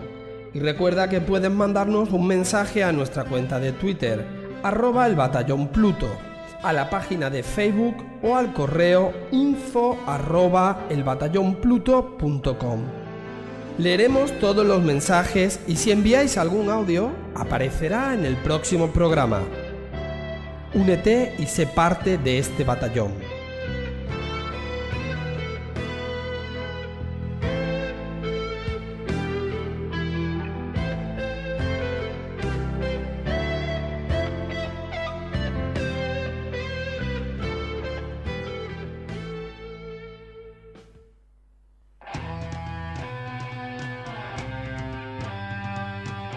El juego de la semana.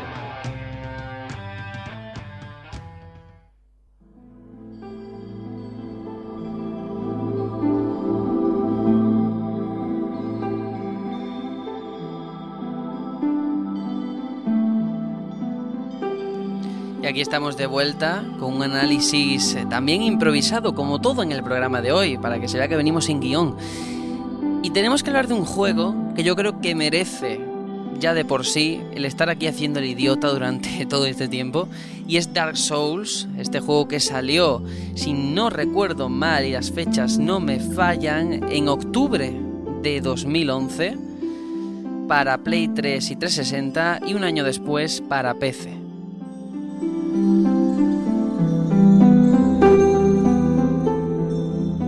Tras esas obras geniales, pero quizás para un público de nicho, como eran los Demon Souls, Miyazaki se aventuró con esta obra que fue posiblemente su gran apertura al público más general y la que le dio éxito, ¿no? No sé, lo primero es, eh, ¿vosotros habéis jugado Dark Souls? Yo sí. Yo, Muy de bien. hecho, me lo, me lo propuse de, de una manera diferente yo sabía que no me iba a terminar el juego. Soy muy manco y no es mi género. Y dije, bueno, vamos a ir avanzando de zona en zona. Y pensé, si atravieso las catacumbas, eh, me daré por satisfecho y, y me tendré un buen recuerdo de este juego. Y lo hice, lo dejé ahí, dije, este es el final para mí del juego. Y me quedé muy contento con él. En mi caso, decir que lo he jugado es decir muy poco. Es mi juego favorito hasta el momento. Muy bien, pues entonces tú hoy vas a ser quien tenga la batuta al fin y al cabo, porque yo aquí estoy simplemente dirigiendo un poco la conversación a- para que vaya un lado u otro, pero tengo que decir más que nada que mi experiencia con Dark Souls, es cierto que he tenido varias, pero la primera es muy graciosa porque nada más, como el juego no te guía y esa es una de sus claves, que no hay tutoriales ni nada, te dejan suelto en el mundo, nada más empezar, entré en un edificio y te sale una criatura gigantesca y yo no sabía que había una escalerita o un lugar por el que ir y me mató de, de un golpe. O sea, y, y no entendí el juego. y, y te asustó. Claro, dije, ¿esto, ¿esto qué es, tío? Eh, ¿Esto cómo, cómo puede ser? Si nada más empezar me han matado y no sé qué hacer, siempre voy por aquí y muero. Y esa es la sensación que al final se te queda, ¿no? La de muchos jugadores. Eh, Por eso se ganó la fama del juego más difícil, no sé si de la historia, que eso es una, al fin y al cabo es una flipada, ¿no? Es un eslogan, es marketing. No, ni de coño. Es marketing. Pero sí como el juego más difícil, ¿no? De los últimos años, tal y cual. Y eso fue una publicidad muy positiva para el juego, ¿eh?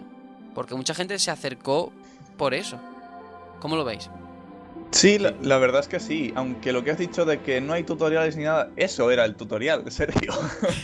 Que es lo triste. Qué mal, qué mal lo hice entonces. Eh, Pero es, es genial. Yo cuando tengo algún amigo digo, va, vamos a probar Dark Souls. Cuando después de quizás 40 minutos se pasan ese boss, les digo, pues esto era el tutorial. Y me miran con cara de ¿qué me has hecho? ¿Qué te he hecho yo a ti? Pero es genial, es genial. Sí, yo creo que lo principal sería hablar de la jugabilidad porque yo creo que es el pilar sobre el que se sustenta el juego al fin y al cabo, ¿no? Es puramente jugabilidad, creo yo. Bueno, sí, y también toda la historia, el lore que lo han, que lo han llamado. La verdad es que la jugabilidad es tan fácil como ataque mm, normal, ataque fuerte, eh, taparse con el escudo y quitar la guardia del, enemigo con el escudo. También tienes ir a dos manos, con el que, bueno, eh, si es así no te defiendes tanto porque te tapas con el arma. Pero bueno, a eso se le añade rodar, se le añade esquivar. Básicamente la jugabilidad se basa en eso. Y luego el otro pilar importante es la historia, la narrativa que tiene en sí. Solo hay un par de cinemáticas en el primer Dark Souls. Y toda la, toda la historia se cuenta a través de NPCs o de descripción de objetos, que es algo que me pa- me parece muy interesante, lo de la descripción de objetos, y que ojalá se usase más, me sorprendió mucho. Yo lo siento, yo no mm, encontré la historia de este juego eh, en ninguna no, parte. a mí me... Debo ser muy tonto. No, no, no, no eres nada tonto. De hecho, me ha pasado incluso con Bloodborne, que lo he hablado, lo he comentado antes, que también tiene un lore oculto. Eh, y ahí te metes en YouTube y pones teoría Bloodborne y te salen miles de teorías sobre la historia. Y a mí es Sí, un sistema sí. de narrativa que valoro, pero a mí no me termina de llenar. Pero es, es tan, nada. es tan lícito como Ah. cualquier otra, ¿eh? Eso sí. Por supuesto, por supuesto. Pero a mí me parece del mismo palo que la gente que se dedica a conectar entre sí a lo- los juegos Zelda. Puede ser muy válida, pero no me parece la idónea. Si me quieres contar una historia, tienes que contármela, porque al fin y al cabo este juego no va para tres locos, no es al fin, no se hizo pensando en un- que se fuera un juego de nicho, se pensó para un público, público mayor. Y si tú a un público mayor mm, le, le pones una historia rebuscada, mucha gente no se va a enterar, y entre ellos me pasó a mí. Bueno, sí que es, es cierto que la historia es, es difícil de, de descubrir, tal cual. Pero es que es algo distinto, no sé. Entiendo perfectamente que hay gente a quien no le guste. Porque yo también prefiero que cuando juego un juego, mm, ya valga la redundancia, tenga la historia delante de mí, me la cuenten.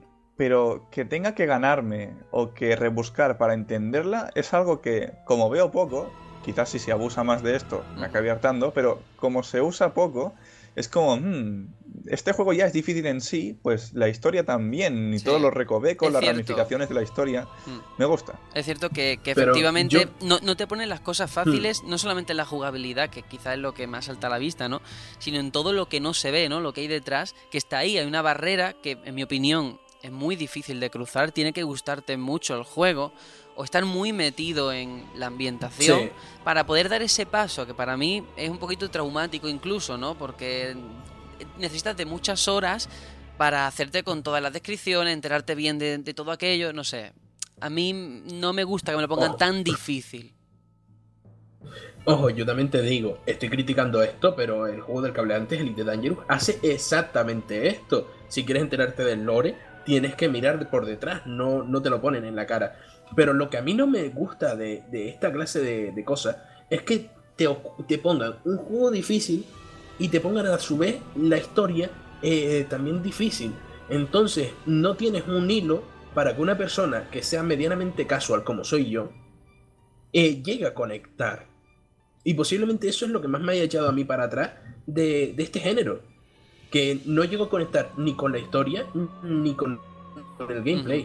A mí sí que Mm. me dice más, o sea, lo que no me cuenta el juego me dice más que lo que cuenta.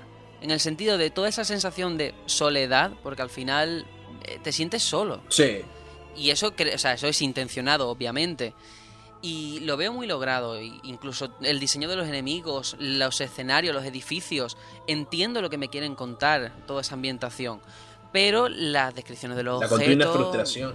todo eso, pues no sé, lo veo un poco más complicado. Pero entiendo que sí, que no abunda. Es, yo creo que una marca personal de Miyazaki. Un juego suyo lleva esta impronta. Y hay que valorárselo, por supuesto. Y se nota que cuando en el 2 no fue él quien, quien estuvo al cargo de la producción o dirección, no recuerdo cuál era el cargo, creo que era director, no estoy seguro. pero sí. Pero es que se nota mucho, se nota muchísimo que él no estaba ahí, se- pero mucho. Tengo que decir un dato fucker, así, eh, ya que estamos hablando de los Souls. En este caso concreto de Dark Souls, el primero, no lo sé, pero en Bloodborne, por ejemplo, uno de los compositores se llama Chris Velasco y puede que sea conocido de Aitor. No lo sé.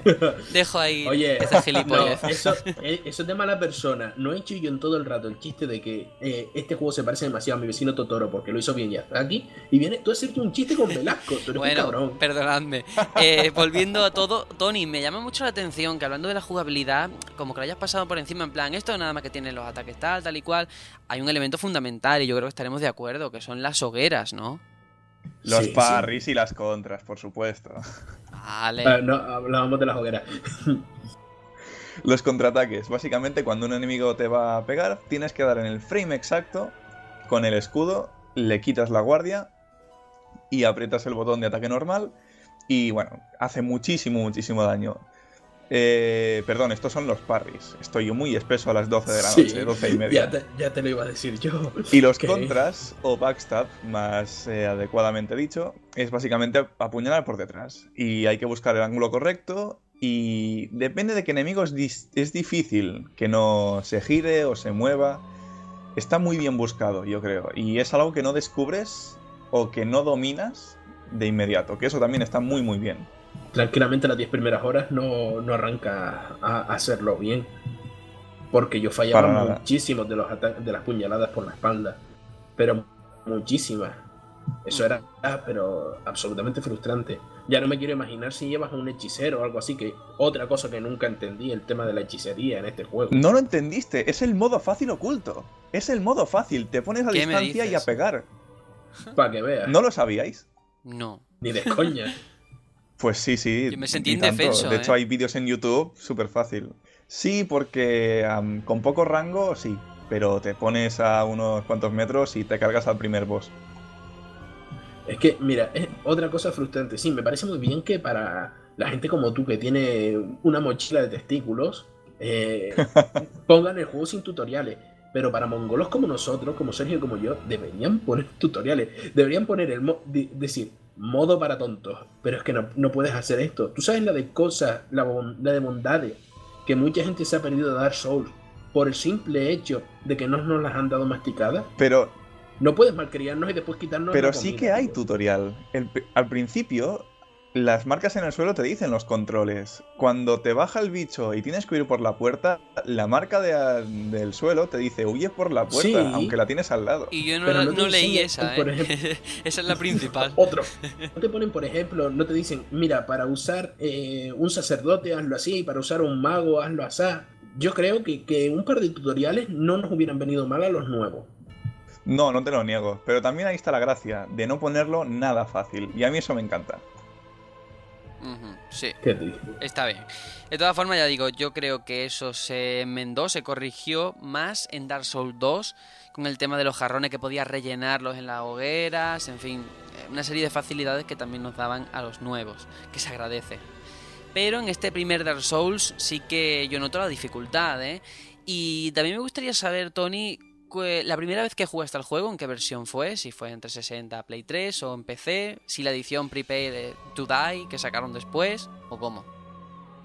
Lo jugué en casa de un amigo en la versión de 360. Luego ya empecé, me lo compré en, en Steam.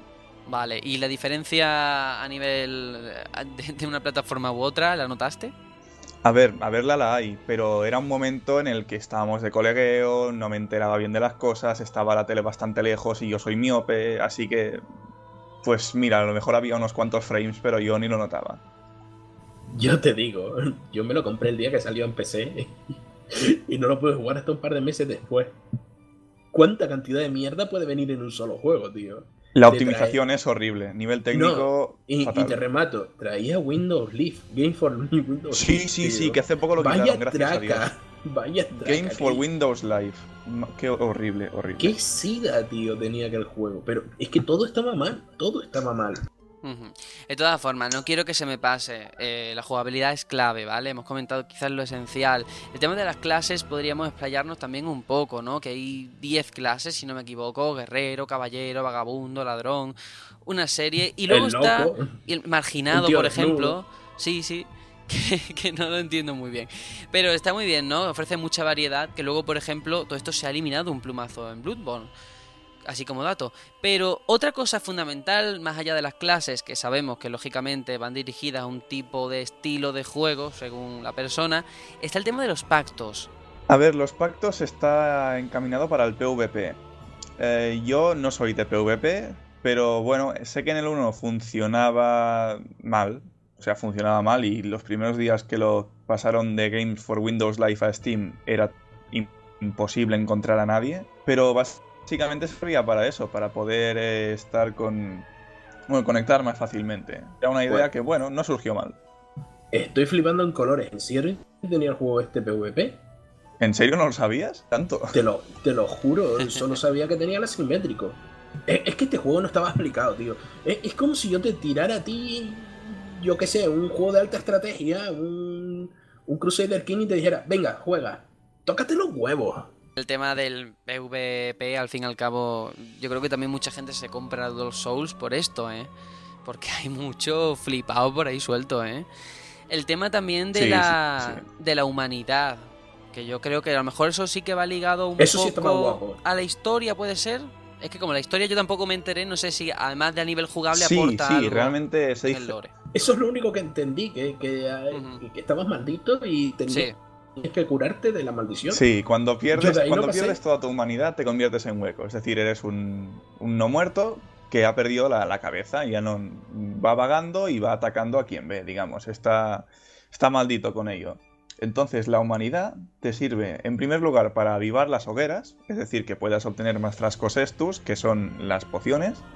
Y en segundo lugar, para volverte humano. Volverte humano te sirve para, en primer lugar, poder hacer PvP. En segundo lugar, eh, poder invocar a gente para que te ayude. Y Pero no a la vez- que vino. Pero a la vez, eh, si eres humano, te pueden invadir. Que luego en el 2 hicieron que te puedes invadir siempre, que no me gusta nada. Pero si eres humano, tienes ese riesgo, te pueden invadir. Y el, me encanta el sistema de humanidades, para mí es, vamos, genial. Genial, porque Yo- aparte no abundan, Y posiblemente sea uno de los pilares básicos del juego. efectivamente. Porque yo me acuerdo de un mostrenco, un dragón que estaba abierto en canal, que no lo pude matar hasta que no invoqué a un pavo. Los dragones en este juego no son cosa de risa, Ni de coña. La verdad es que los- el diseño de los monstruos es monumentalmente bruto, grande, guapo, impresionante. Sí, en- a nivel artístico es una currada que casi que a veces eh, palia el hecho de que gráficamente no fuese gran cosa, porque artísticamente era genial. De hecho, te vas a cabrear conmigo. Me gusta más en ese sentido el 1 que el 2. Y tanto, hombre, faltaría más. El 2 tiene zonas con una textura repetida, pero vamos, horrible, ¿eh? Una textura de quizás 400 x 400 y repetida todo el rato por la pared. Más cositas, hemos comentado la hoguera, hemos comentado la humanidad, el multijugador por encima, que luego veremos lo del multijugador asimétrico si le sacaste ahí utilidad o no.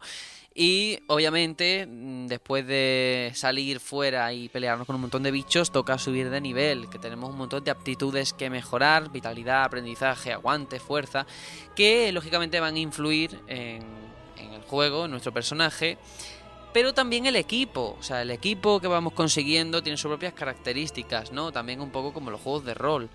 Y hay muchísimo, muchísimos equipos, ¿eh? Es bastante loco en ese sentido. Y ar- armas únicas. Y armas también, sí, sí, sí, sí. Secretas y un montón de, de burradas. Y quizás lo mejor en ese aspecto, que es algo que a mí me fascinó, es que cualquier armadura que veas lleva a un enemigo, la puedes llevar tú, te la dropean. Me encantó. A mí me tocó la moral, porque llevabas al final en el fardo un montón de mierda que no sabías qué hacer con ella.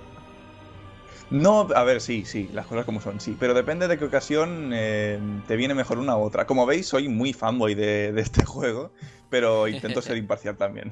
Sí. Encima me remató la faena que me encontré a un NPC, a un NPC que vendía cosas y sin querer le ataqué, me atacó, lo maté y no pude volver a comprar ni vender nada. Exactamente. La cruda realidad es como, bueno, si pasa en la vida real, pasaría así. Esto está aplicado un poco así. Y eso Sí. también, eh, claro, es la esencia del juego. La verdad, Sí, sí, sí, una de las cosas que más me gustan de este juego es, la- es que parece más un juego de rol occidental que un juego de rol japonés. Yo lo veo y me, me acuerdo de Blade the Edge of Darkness. Es que es, que es uno a uno, ¿eh? Sí, es verdad, ¿eh? No, vale, me no, marcar un postureo. no, pero que no parece japonés. Eh, eso es muy llamativo, coña. ¿eh? Es verdad, eso es... eso No, la es verdad así. es que no. Y del equipo, así como detalle, que, que me acabo de acordar, el tema del peso, ¿eh? También es muy importante, que le da también realismo. Que eso es muy loco, ¿eh? Según Sí. las cosas que lleves, va a afectar a- al personaje, ¿no? Si vas cargado con, con 50.000 cosas en el inventario, todo eso se nota en la partida. Es que eso me daba una rabia profunda. Porque llevabas un montón de brosa encima, pero yo creo que no la podías tirar al suelo. No me acuerdo. Pero era un montón de mierda. Tenías un millón de armaduras de hueco. Y yo decía, ¿para qué quiero esto, tío? Sí, no, a ver, podías tirarla si querías. Y quedaba ahí como un objeto y ya está. Si no, también podías venderla un poco más adelante del juego. Eh, y además, eh, lo que has dicho del inventario, no era el inventario en sí lo que pesaba, sino la armadura que tú llevabas. El inventario Sí, podías llevar, cierto, vamos. cierto. Podías tener síndrome de Diógenes ahí, pero vamos. Menos mal. Y eso me gusta. También lo hemos visto en Skyrim, por ejemplo. Otra Sí. cosa que me cabrea de Skyrim. A mí el Diógenes en estos juegos me, me da una rabia profunda. Pues sí, vamos a hablar así un poco por seguir con el análisis del tema del sonido. Que vaya banda sonora, ¿eh? es flipante, a mí me encanta, me encanta. A mí lo que me encanta es a veces la ausencia de, eh, de música. Es- la hay es porque está justificada, pero cuando no es la soledad yendo Ya. por un bosque Pero en sombrío. la pelea contra los jefes, ¡buah! Es Es que hay Sí. temazos, ¿eh? La de mariposa. hecho, hubo. Bueno, la mariposa, cuidado. hubo una, la de Orsten y Smoke, que estuvo nominada a un premio bastante importante. No recuerdo ahora cuál y no sé Va. ni si ganó, pero lo estuvo. Los Spy Game Awards no eran. No recuerdo. Hombre, muy Sí, sí. Hombre, para ser el, el, Sí, el sí. género de la, de la industria, creo que son de los más importantes. Ah, no te flipes. Siempre denostando los premios de los Spikes. No, pero que sí. El juego a nivel eh, del conjunto yo creo que cumple. Mm, me da rabia que no esté Aitor, porque no sé si, si ha llegado a jugar a Dark Souls, pero podría habernos dado su opinión. Y seguramente yo creo que estaría de acuerdo con lo que hemos comentado, grandes rasgos Sí. aquí. Y bueno, Vic directamente ni, ni lo digo, ¿no? Es evidente que sí. Que tenemos Yo a varios te- fanboys aquí. Tengo aquí una opinión de Velasco. Dice algo de Oulas en la contestación del estudio. Sí, el pobre no- nos dejó un comentario sobre Outlast, pero no le vamos a hacer ni caso. Se va a cagar en nuestros putos muertos, tío. Va a decir, para esto me pasé el Outlast. No, pero así a modo de conclusiones finales, porque tampoco nos vamos a alargar absurdamente en el programa relleno de hoy, sin quitarle valor, por supuesto.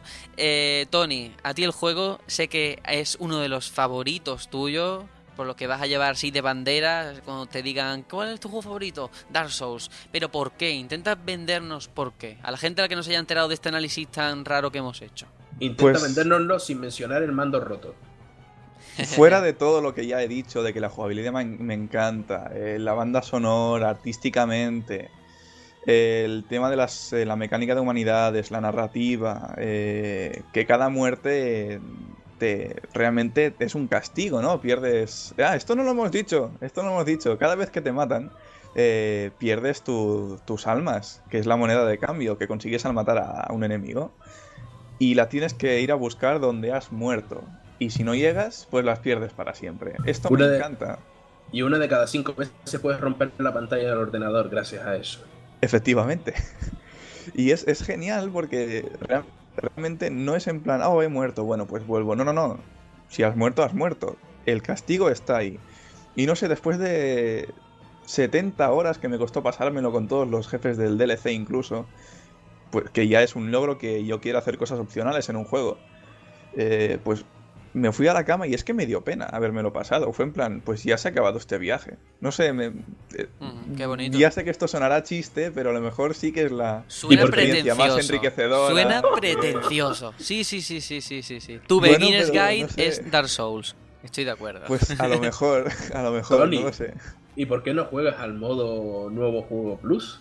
Sí que lo, lo he- Ah. lo he estado jugando. Hombre, por Estás favor. enfermo, tío. La duda ofende. No me lo he pasado nunca por eso en el 1. En el 2 sí, porque luego metieron un jefe nuevo y tal.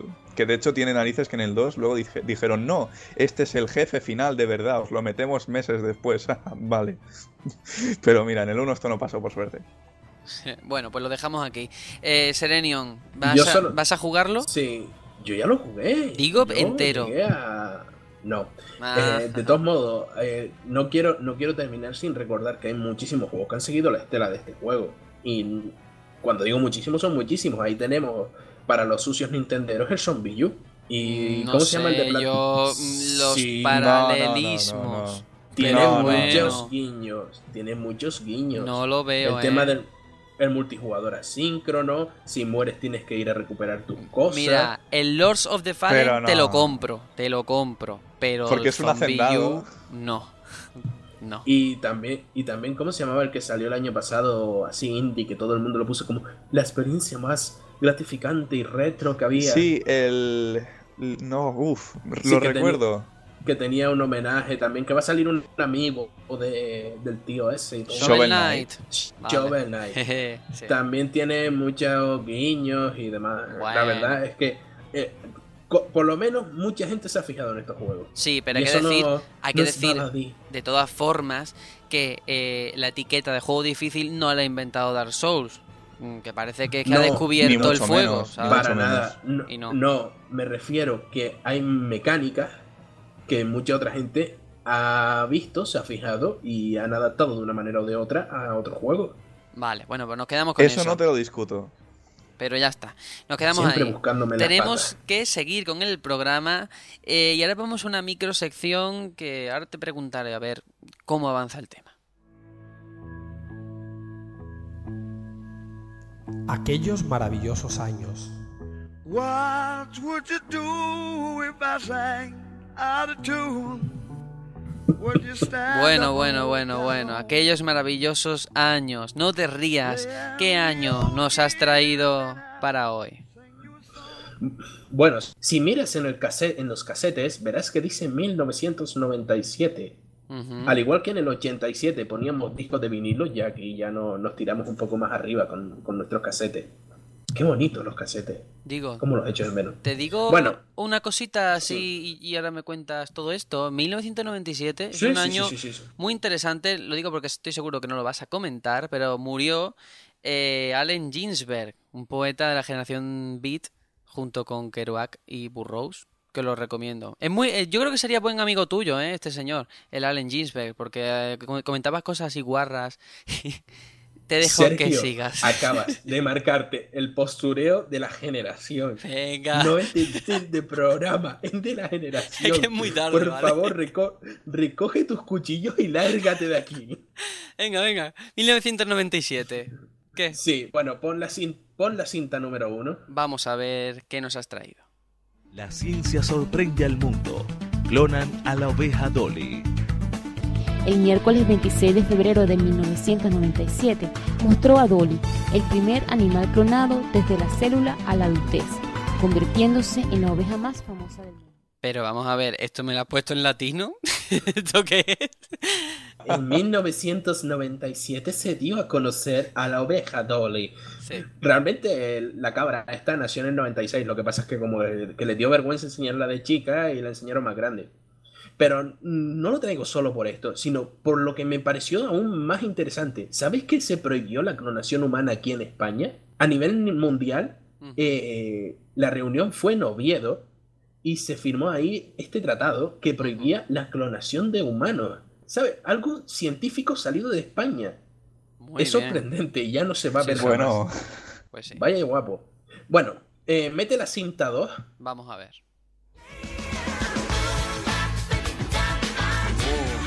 Esto ya es más animadito, ¿eh?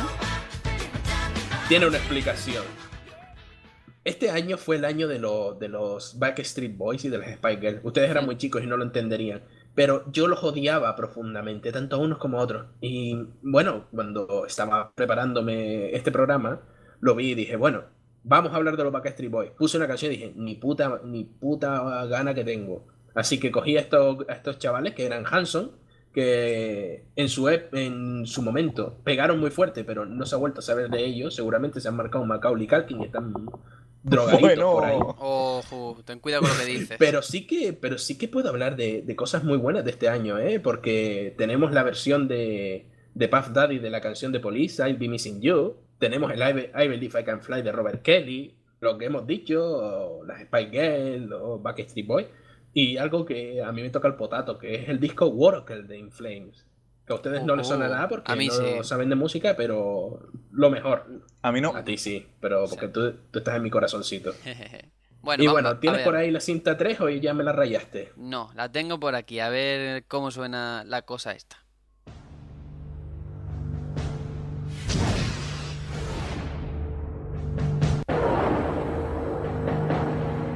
Somos el secreto mejor guardado del universo. Trabajamos para una agencia extraoficial del gobierno fuertemente subvencionada. Nuestra misión es controlar la actividad extraterrestre en la Tierra.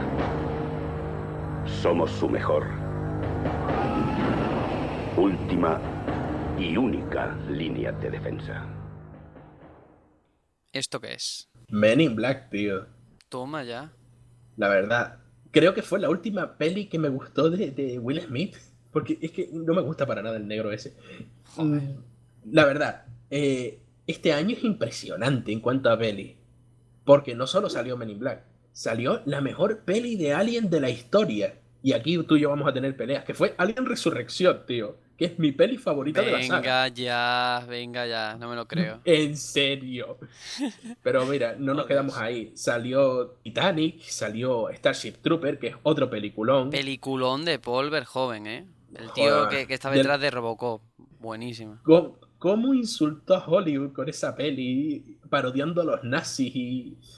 Tenemos la peli del creador de Dark Souls 2, La Princesa Mononoke, Mejor Imposible, Contact. Teníamos joyas este año. La verdad es que en la lista dije que va, que va, que va. Tengo que mencionar por lo menos Alien Resurrección. Pues Para sí. mí está en el top 3 de Alien, contando Prometheus y todo. Top 3. En fin, no tienes ni idea, no tienes criterio. y bueno, tienes que tener por ahí una última cinta, que más bien es un disquete, a ver si lo tienes por ahí. A ver si lo encuentro en el cajón desastre. A ver.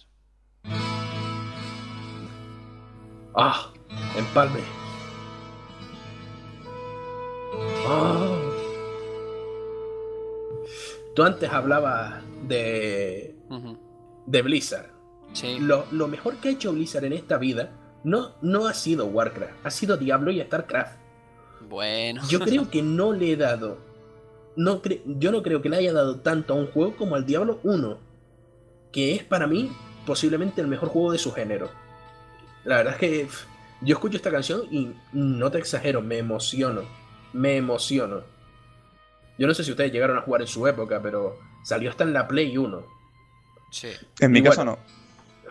Yo empecé a jugar al ordenador gracias a Diablo y a Age of Empires, así que imagina. Y, y bueno, estamos hablando de un año que en cuanto a videojuegos no, no es muy conocido, ¿no? Nada, cosas como GoldenEye, Quake 2, Turok, Final Fantasy VII, Symphony of the Night, el GTA, el Dios, original, el Gran. Turismo, el primer Fallout. Qué añazo, ¡Qué madre joya de año! Sí, sí, sí.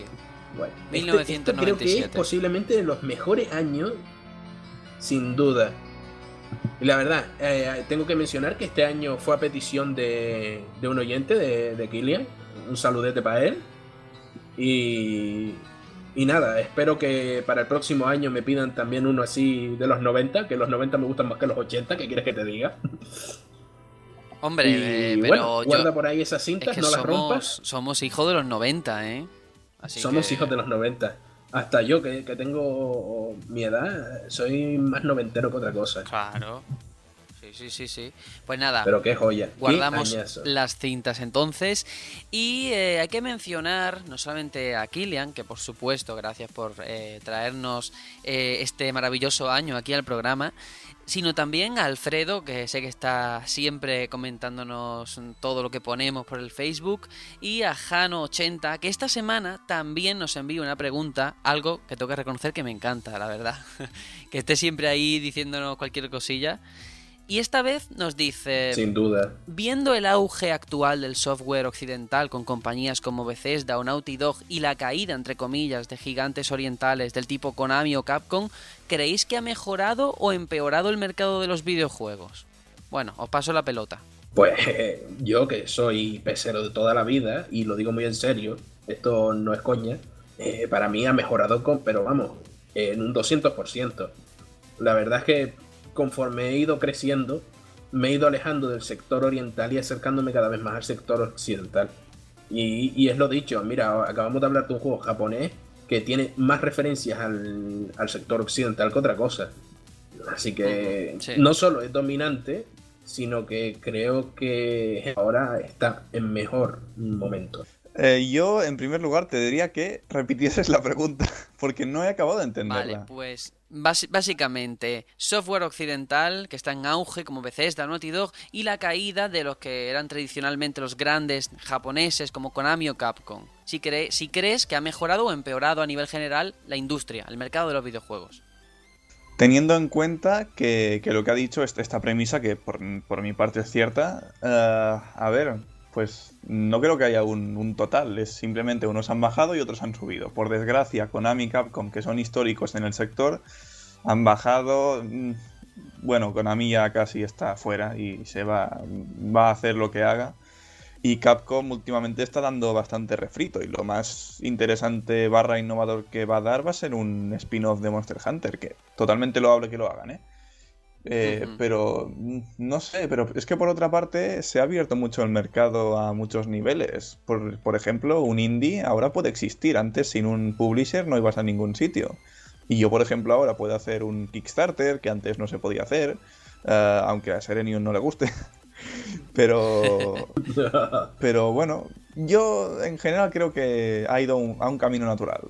Voy a dejarlo ahí. Vale, pues yo tengo que decir, me he reservado la opinión para el final, que ya no es tanto como ocurría antes, esa división entre Occidente y Oriente, no creo que ahora esté ahí la diferencia de producciones, sino más bien a nivel de presupuestos, es decir, triple no, triple A, gente que tiene una millonada y gente que no tiene nada, que lo hace en el salón de su casa. O sea, eh, todo lo que antes eran proyectos medios, poco a poco van desapareciendo. O hay grandes producciones o cosas muy, muy, muy, muy, muy pequeñas.